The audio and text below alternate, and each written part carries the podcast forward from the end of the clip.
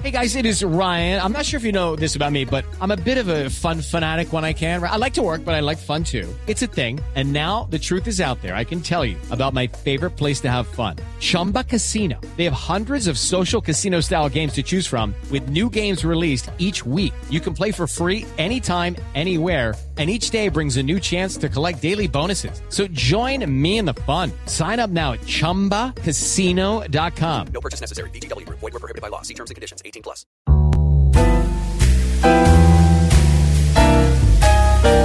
Nueve y 51, doctor José Manuel González, muy buenos días. Muy buenos días. Estoy contento de estar con ustedes aquí mientras desayuno con una empanada costeña. ¿Ve? Revuelto huevo Uy. con carne molida. Bueno, ¿y una empanada costeña tiene qué? ¿Huevo y carne molida? Exactamente. Ah, revuelto el huevo. Y se toma con una cola román. ¡Ah, helada! Qué delicia. Hágame el favor. Sí, sí, sí. Las frituras costeñas son lo máximo. Uy, sí. Es la Sí. bebida que yo recuerdo que era más popular cuando yo cantaba esas cosas que ustedes están diciendo. Sí, sí, sí. Claro que yo no cantaba nada de artistas famosos, yo cantaba los pollitos, que te acuerdes. Los pollitos dicen. Claro.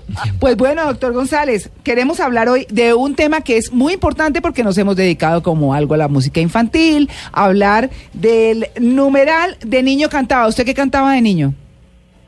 Los pollitos dicen pío, pío, Ah, pío. claro, a usted le tocaron los pollitos. Sí, señor. a todos nos han tocado. Doctor González, enseñarles a los niños educación sexual y evitar el abuso. ¿Cómo se hace?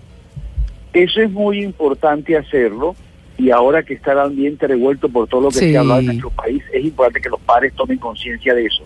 Yo creo que hay que trabajar y la Sociedad de Pediatría Mexicana en su página web da unas sugerencias muy interesantes que recomiendo a los, a los oyentes. Lo primero es que el niño tiene que saber hablar con nosotros de sexo, que no tenga miedo a hablar de sexo. Mm. Y eso se consigue si uno al niño pequeño le habla del pene, de la vulva, de los senos, le habla con los nombres comunes y corrientes que tienen las partes del cuerpo.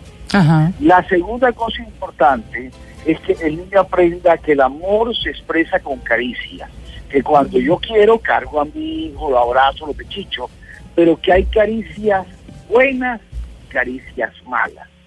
Y ahí viene un primer punto clave en el niño y la niña, que el chiquito sepa que hay unas caricias que son malas, que no se deben hacer, específicamente los genitales, y dejarle bien claro al niño o a la niña, y un niño de 5 años, que es la edad en que son más apetecidos por los depredadores sexuales, de los cuales ya entiende perfectamente que hay cosas que se hacen y son malas y cosas que se hacen y son buenas. La otra cosa que plantea la Sociedad eh, Mexicana de Pediatría es dejarle bien claro al niño que cualquier cosa que pase nos avise y que nosotros no lo vamos a castigar, no le vamos a pegar, no lo vamos a regañar, porque muchas veces el manejo del depredador va por ese lado.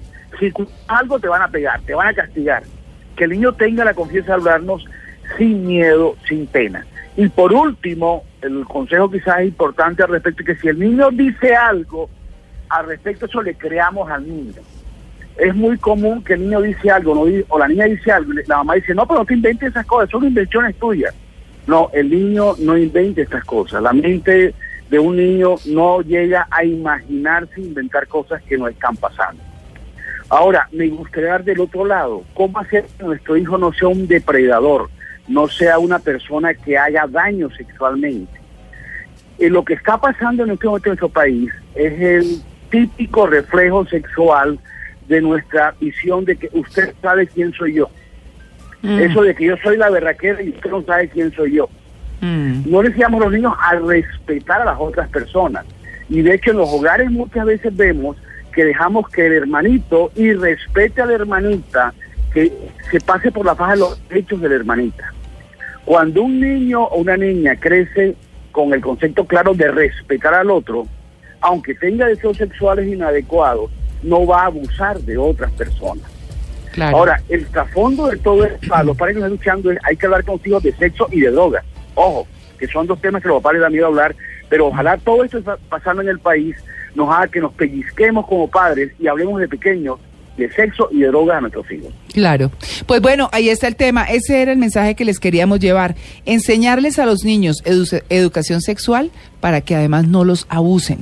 Y además, como, como los abusadores siempre intimidan y dicen, es que voy a matar a sus papás Uy, o sí, es que les no. voy a decir que usted fue el que me buscó o cosas así por el estilo, enseñarles a los niños que esas son las tretas y que eso no es verdad y que tienen que contar. No, y lo que dice el doctor, hablarles claro, nada Sí. de que con eh, metáforas, no es que el cosito, no, no, no, dígale con nombre de- Propio. Sí, señor. propio, no dejes que te toquen, esto no está la bien. se consiguen una serie de libros con dibujitos muy interesantes Sí. que hablan de todos estos temas, con cuenticos. Ajá. Y hay una película famosa de un monito que es abusado por un gorila y es una película de que se ganó varios premios de la UNESCO que se pasa a los niños de 4, 5 y 6 años donde se les muestra cómo el gorila abusa del, del monito y él le cuenta a la mamá y al gorila lo meten preso. Ah, Sí. ¿Ve? Bueno, pues. Bueno, Doc, muchas gracias.